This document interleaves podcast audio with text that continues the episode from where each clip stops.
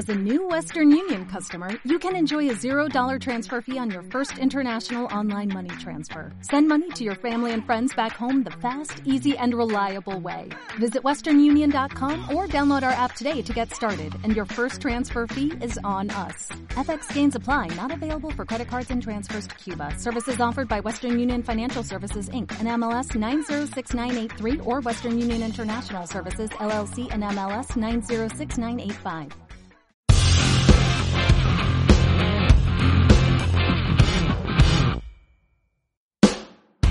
¿Qué tal? Estamos en un nuevo capítulo de Muy Machito, caja de herramientas para hombres que quieran entender, promover y disfrutar la equidad de género. El invitado de hoy es el representante de la Cámara, José Daniel López que es coautor de un proyecto para, uno, extender la licencia de paternidad, pero también otro para ampliar la licencia de paternidad, al punto de proponerse un objetivo eh, que a muchas personas todavía no les cabe en la cabeza, que es que lleguemos en siete años a que la licencia sea la misma duración para los papás que para las mamás. Ya vamos a hablar de eso, pero por lo pronto, José Daniel, representante de la Cámara, bienvenido a Muy Machito. Claudia, hola, muchas gracias por la invitación y un saludo también especial a quienes nos oyen y nos ven a esta hora. Bueno, ¿cómo fue que a ti se te ocurrió pensar en un proyecto de ley para sacar esta iniciativa adelante? Siendo hombre, no habiendo sido papá en ese momento, como que a cuento de que tú desarrollas esa sensibilidad, cuando esto creo yo que no es lo que más puede dar votos, ¿no? Bueno, no, pues no va tan, tan, tan no da votos que me quemé en las elecciones pasadas, que esta era, digamos, como la causa bandera. Pero más allá de eso, yo creo que son dos razones, una filosófica, una de orden práctico. Filosóficamente, digamos, yo estoy convencido que los hombres tenemos un rol fundamental en la construcción de la equidad de género. Eh, la causa de los derechos civiles en Estados Unidos fue posible porque no solamente los afroamericanos, sino otras poblaciones la impulsaron y acompañaron a los afro en la búsqueda de la igualdad. En equidad de género en Colombia, en donde todavía estamos lejísimos en muchos aspectos, en materia laboral, la brecha de desempleo es mayor al 6%, las mujeres hoy van más a la universidad, pero ganan menos, en promedio algo así como el 20% menos de salario. En participación política es una vergüenza. En el Congreso del que yo salgo, hoy la cosa cambió levemente, de cada cinco congresistas, cuatro somos hombres y una es mujer. Luego, creo que la única forma de equilibrar la cancha es con una participación activa de quienes hoy somos mayoritarios. Y en este caso los hombres. Luego, esa es la motivación filosófica. Hay otra de orden práctico que además es importante reconocer y es que este proyecto no fue idea mía. Este proyecto se le ocurrió a una persona que se llama Vanessa Monterrosa, ella es la coordinadora de mi equipo jurídico, es una apasionada por el derecho constitucional y por la equidad de género pero no empezó siendo un proyecto orientado a ampliar la licencia de paternidad, sino a tomar un modelo que funciona, si no estoy mal, en España, que es algo, acá lo bautizamos licencia compartida, perdón, funciona en Chile, y es la posibilidad que mujeres y hombres redistribuyan de común acuerdo las semanas de licencia de paternidad o maternidad. Y así empezó. Luego con Juanita Gubertus, que fue mi coequipera en esta causa, ella empezó a proponer la idea, a mí me dio un poco de susto al comienzo porque temí que, el que eso volviera inviable el proyecto, de ampliar la licencia de paternidad. Decidimos intentarlo, no se debe quedar con dudas ni arrepentimientos de, de no haber hecho, mejor de haberlo intentado. Y presentamos eso y al final logramos ampliar la licencia de paternidad. Logramos que mujeres y hombres, o que las mujeres puedan transferirle a los hombres de común acuerdo algunas de sus semanas de licencia de maternidad y logramos que empleadores y trabajadores puedan pactar periodos de licencia más largos a cambio de arrancar antes con trabajo de teletrabajo y de medio tiempo. No, y pues la verdad es que eso, eso es un gran avance, porque si uno mira hacia atrás, los avances que ha habido en materia de licencia, no solo para papás, sino para mamás, pues han sido como pasitos de, de salticos chiquiticos, ¿no? Y ustedes lograron en una sola ley meter todas esas cosas que tú acabas de decir. Yo quisiera saber qué, a qué te enfrentaste, cuáles fueron las dificultades que tuviste que superar pensando en el electorado, pensando en el partido que tú representas, que es un partido más de derecha, si se quiere, eh, para poder sacar eso adelante? ¿A qué te enfrentaste? Bueno, Claudia, digamos, debo decir que no fue tan difícil como nos lo imaginamos. Cuando Juanita me dijo ampliemos la licencia de paternidad, yo le dije como, hey, me encanta la idea, pero creo que nos vamos a, vamos a activar unas resistencias enormes. Sin embargo, terminó siendo un poco más fácil. ¿Qué encontré? Primero, una mentalidad colectiva de muchos congresistas poco cercanos a, a los temas de equidad de género, que consideran que las mujeres tienen un rol de maternidad que es absolutamente irreemplazable y un poco exagerando su, su tesis, que uno debería casi que acabar esa licencia de paternidad y transferírsela a la mamá, que es ella, digamos, la llamada por Dios y la naturaleza, a asumir la crianza de los hijos. Entonces, nos pasó algo muy interesante con un coordinador ponente, con el coordinador ponente en la Cámara, que es un representante de Lizaralda, liberal, que al comienzo fue muy resistente. Él decía, oiga, yo tengo hijos, y siento que el rol de la mamá de los niños con ellos es irreemplazable y yo me sentiría casi que cometiendo un crimen quitándole una sola semana o entrando a competir por ese tiempo y él termina siendo un gran abanderado del proyecto. Entonces, esa fue la primera resistencia y es como un poco una visión machista, no deliberada, tradicional, en donde la mujer está llamada biológicamente y culturalmente a ser la encargada de la crianza. Y que los hombres, ¿para qué nos vamos a meter tanto ahí? Ya tenemos una semana, teníamos en esa época ocho días que logró Juan Lozano, que con eso basta y sobre. Resistencia número uno. Luego, cuando ya nos la jugamos por ampliar la licencia de paternidad, surgió una segunda resistencia, que era del gobierno, por una preocupación que le toca tener a todos los ministros de Hacienda y es decir, oiga, la plata de la licencia de paternidad ampliada, ¿de dónde va a salir? Ustedes no están identificando fuentes de financiación pero debo decir que el ministro de Hacienda, José Manuel Restrepo, fue absolutamente receptivo.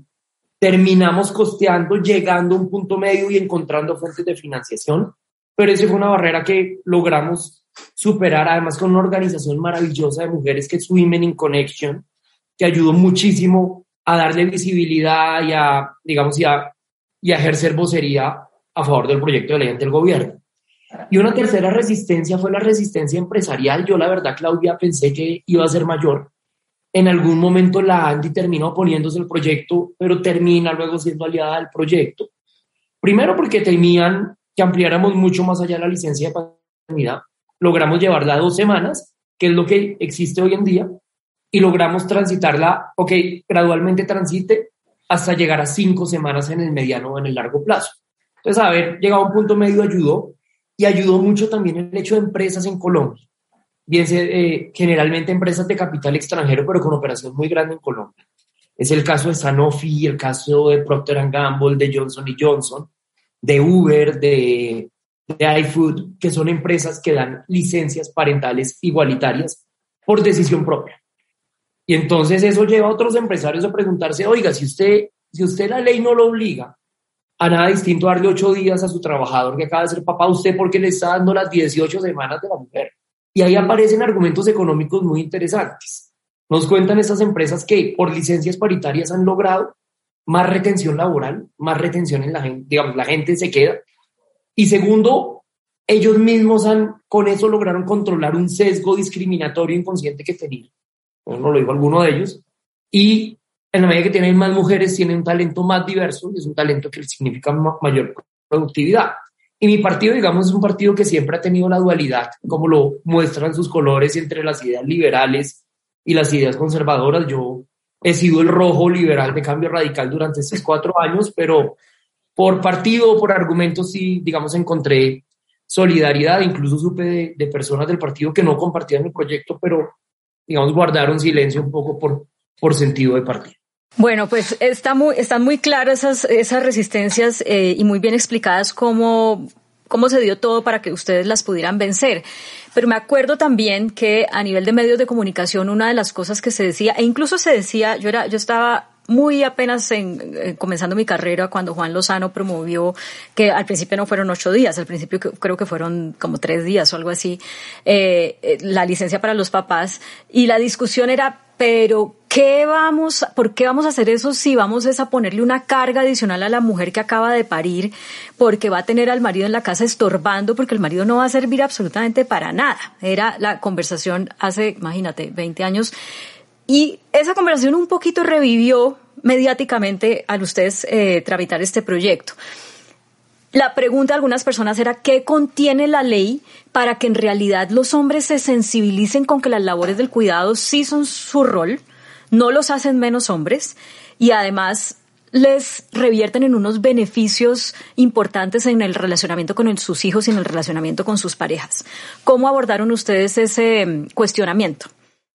Pues lo primero es, digamos, con sinceridad absoluta y es decir que eso sí puede llegar a pasar en algunos hogares. Aún hoy en Colombia, estoy seguro que va a haber hombres, o los ha habido, vamos en más de 30 mil familias beneficiarias de la nueva licencia, que lo que hicieron fue ponerse a tomar cerveza o irse a jugar con los amigos o ponerse a jugar play durante los días de licencia paternidad y le generaron más carga a sus parejas. Eso, eso es posible. Pero también creo que una responsabilidad de quienes hacemos leyes es promover a través de las leyes cambios culturales y reflexiones culturales. Claudia, el Congreso produce alrededor de 80 leyes al año. Yo creo que esta tal vez, esta es de las muy pocas recientes que logra ser un tema de conversación en la mesa de las familias colombianas. Porque esto lo que logró fue generar una reflexión sobre los roles de género, los roles de cuidado y la responsabilidad de la crianza. Entonces, es verdad que eso puede pasar, pero también es verdad que cada vez más somos, cada vez somos más los hombres que queremos estar cerca de nuestros hijos, que no creemos que ni la crianza ni en general las tareas de la casa sean de la mujer. Y es a ese tipo de hombres, es ese tipo de masculinidad la que debemos promover y la que debemos premiar en la ley. No truncar sus aspiraciones a son de cuidarnos de unos vagos o de unos, o, de unos mantenidos que van a recostarse sobre, sobre quién es su pareja durante este periodo.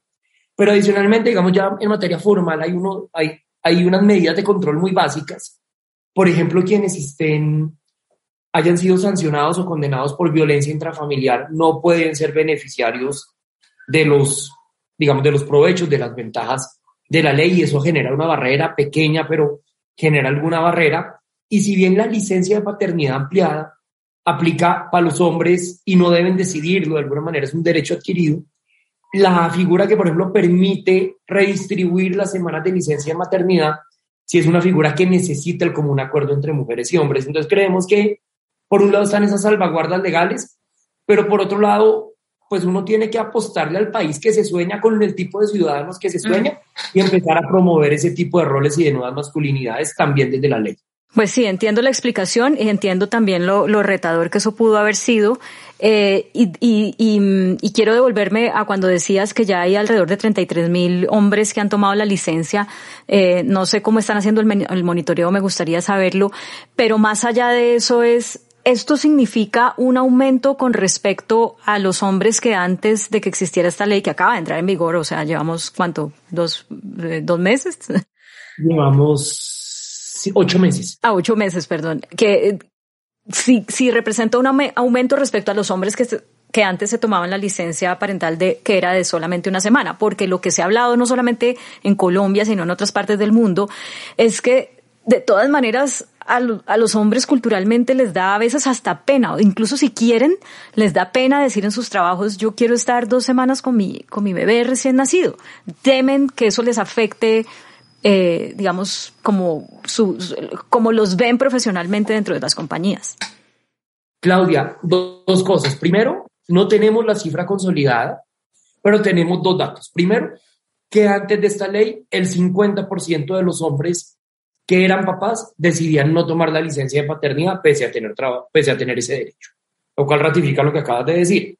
Segundo, parece ser, estamos consolidando las cifras con ADRES, que ya hablaré de esta entidad, eh, que nos muestran que proporcionalmente hay más hombres usando la licencia de paternidad a partir de la nueva ley. Pareciera que en la medida en que la licencia de paternidad es más larga, esas barreras culturales tienden a mitigarse un poco, a reducirse un poco, y permiten una mayor participación de los hombres, un mayor, un mayor goce de la licencia de paternidad. En segundo lugar, ¿cómo llego a la cifra de, de 30 mil de 30 familias o 30 mil parejas, un poco más, beneficiarias de la ley? Básicamente, esta es información que nos da la ADRES, que es la entidad que administra los recursos del sistema de aseguramiento en salud, a partir de los reportes que les dan las EPS y las EPS, digamos, son quienes reciben a su vez las solicitudes de los papás para disfrutar de la licencia. Bueno, hay una cosa muy curiosa eh, que me decías antes de comenzar a grabar y es que tú no planeabas con tu esposa ser papá o mamá, o sea, no, eso no estaba en los planes de, de, tu, de esa familia que tú formaste con ella. Eh, por lo tanto, pues eso hace aún más curioso que te hubieras empeñado en hacer una cosa que a ti mismo como ciudadano no te iba a beneficiar o que de pronto no tenías la sensibilidad para eso porque si no querías traer hijos al mundo, pues de pronto ese no era un tema prioritario. Pero la vida cambió y entonces quiero que nos cuentes eh, esa, esa curiosidad, ese cambio. Bueno, pues a mí me acusaron de haber legislado en beneficio propio porque pasa una cosa, digamos, yo soy muy creyente y se la atribuyo a Dios. Y es que te doy los tiempos, además, para que quede claro acá que algún despistado no diga, no, él presentó esa ley para beneficiarse y tomarse unos días más con su bebé. Este proyecto lo presentamos Juanita y yo en agosto del año 2019. Agosto del 2019, la foto en mi casa era, llevamos seis años de casados, hoy llevamos, vamos para nueve años. Seis años de matrimonio es un tiempo en el que uno logra consolidar de alguna manera una decisión de hacia dónde está mirando y nuestra decisión era la de la típica pareja contemporánea, urbana, decir vamos a gozarnos la vida, vamos a sacar adelante nuestra vida, en mi caso política, en el caso de ella, ella es emprendedora, y hijos no, hijos no vamos a tener. Empieza a avanzar el proyecto de ley. En diciembre del 2020 nos enteramos que estamos embarazados. Pasó, no voy a decir que cambiamos de planes, no. Quedamos embarazados. Y pues yo dije, oiga, esto hay que sacarlo adelante ahora por todo y por todo. Eh, la ley termina siendo ley termina su trámite en el Congreso en enero, en junio del 2021. El presidente la firma un jueves de agosto, eso fue el jueves 11, el jueves 5 de agosto. Y el, y el miércoles 11 de agosto nace mi hija María Isabel, que hoy tiene ocho meses. Tal vez suena un poco al fondo, que anda un poco malhumorada ahorita, pero, pero terminé siendo uno de los primeros hombres beneficiarios de la nueva licencia de paternidad y pues doy fe de la importancia que eso tiene Vamos para la vida, para el vínculo, para, para la familia, para mil cosas. Yo voy a ser aquí como de abogada del diablo y tratar de ponerme en los zapatos de tu esposa, porque, porque yo creo que todas las mujeres, por más que ustedes sean una pareja contemporánea, que tú estuvieras liderando esa ley y todo eso, tenemos como la cosa, y sobre todo precisamente por estar abanderando esa, ese proyecto, de a ver si va a ser tan coherente con lo que está diciendo, ¿no? A ver si sí es verdad que va aquí a, a ponerse la camiseta de lo que es traer un hijo al mundo. ¿Cómo fueron esas dos semanas de licencia de paternidad para ti? No, las dos semanas fueron maravillosas, un aprendizaje absoluto, digamos, yo creo que en la medida en la que uno no planea tener hijos, tampoco se prepara para tenerlos. Eh, la bebé nació en la clínica El Country, que aprovechó para hacer la cuña o el reconocimiento.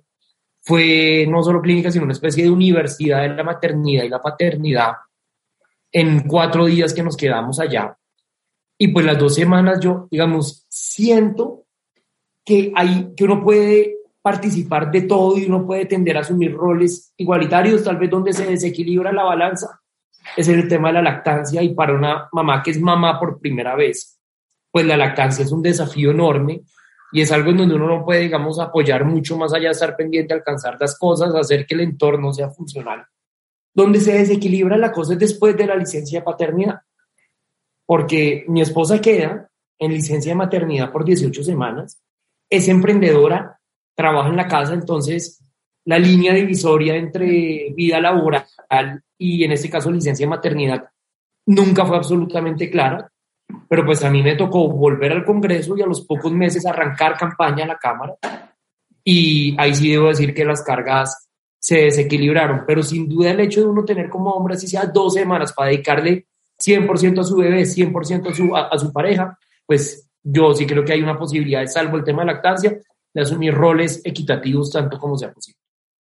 Eh, José Daniel, y ahora, pues tú te embarcaste en otra cosa, ¿no? Pero no sé si estoy equivocada, pero tú estás yendo más allá en que eventualmente en un transcurso de siete años hombres y mujeres tengan, tengan el mismo tiempo de licencia de paternidad y maternidad. Eh, o sea, gran, gran reto, muy interesante, pero gran reto. ¿Cómo lo estás asumiendo para eh, enfrentarte a las dificultades? Y bueno, ya te vas del Congreso, seguramente en cuatro años tendrás la oportunidad de volver, pero no sé si alguien se va a encargar de ese bebecito que dejas ahí. El bebé queda a cargo de David Luna, que fue mi fórmula al Senado. Él, él, salió adelante, yo me quemé. Pero ¿cuál es un poco, digamos, la, la, la inspiración del tema? Tenemos que tener un norte claro. Ampliar la licencia de paternidad por sí sola a dos o cinco semanas no es suficiente porque si bien nivela un poco las cargas, sí sigue generando un incentivo económico para que las empresas contraten hombres y no mujeres cuando estamos hablando del rango de edad de entre 20 y 35, 40 años. Ese incentivo sigue estando alto.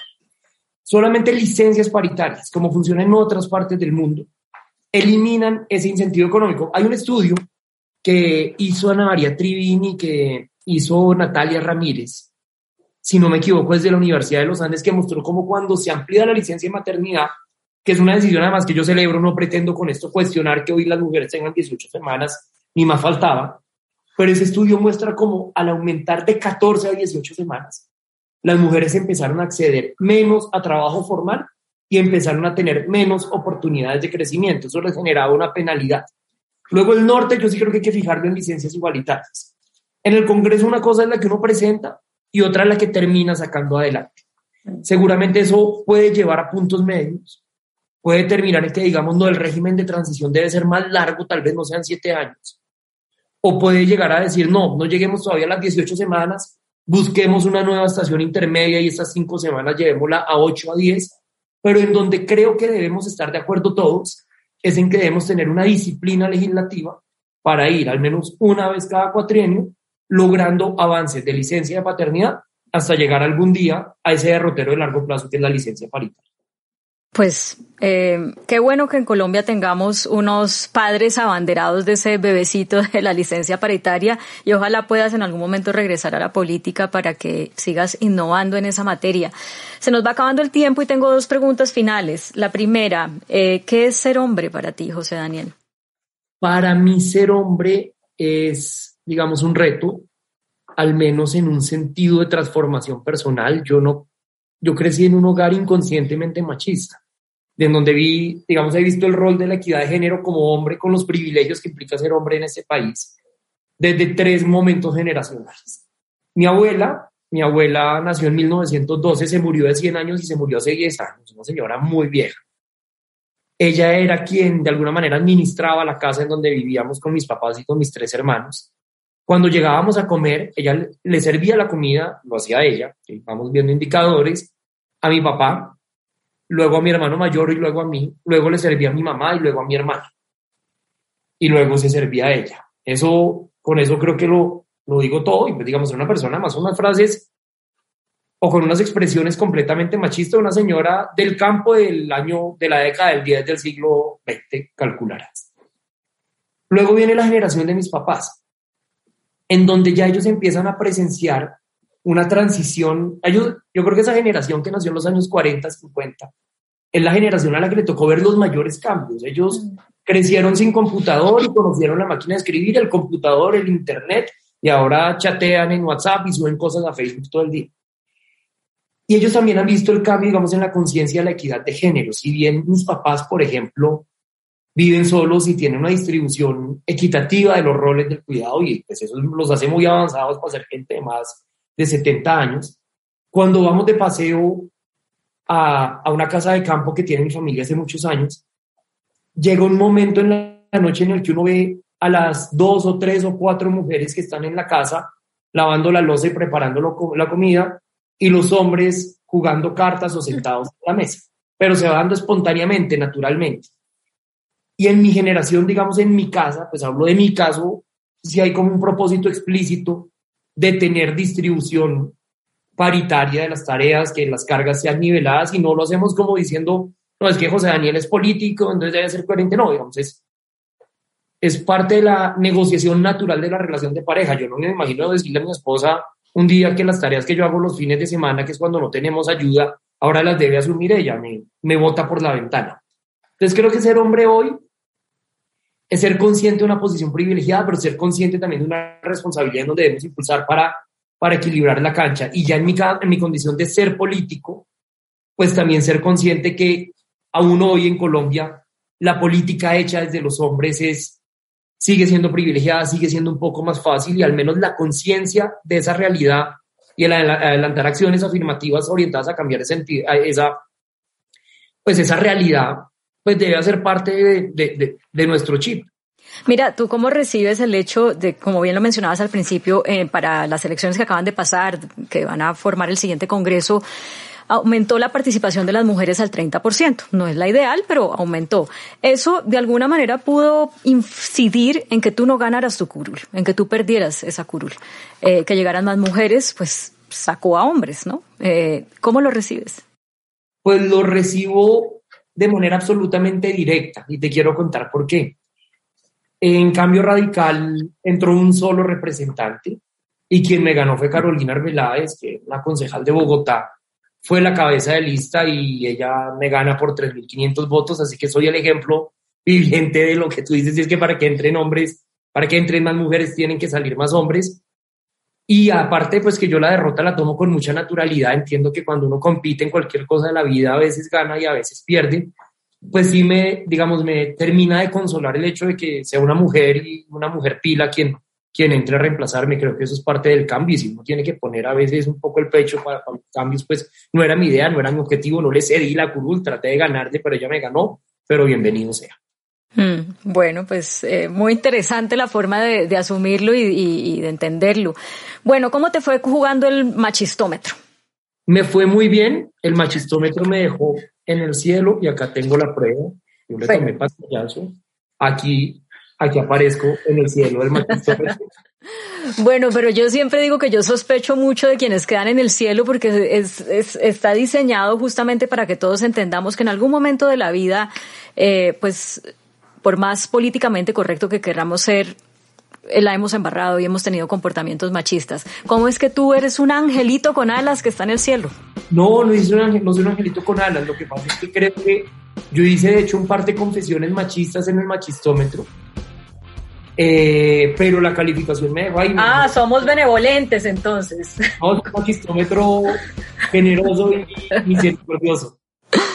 Bueno, bueno, pues muchísimas gracias por, por hacer el machistómetro, por aceptar esta conversación es muy machito, eh, por ser un hombre tan consciente de, de, de, todo lo que puedes hacer por la equidad de género, siendo esposo, siendo papá, siendo político, siendo ciudadano. Y bueno, gracias por compartir todas esas experiencias. No, encantado de estar acá y muy honrado por la, por la invitación, Claudia. Un saludo a todos.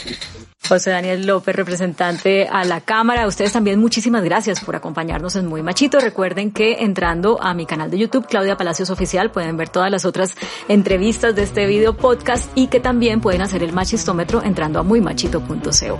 Hasta la próxima.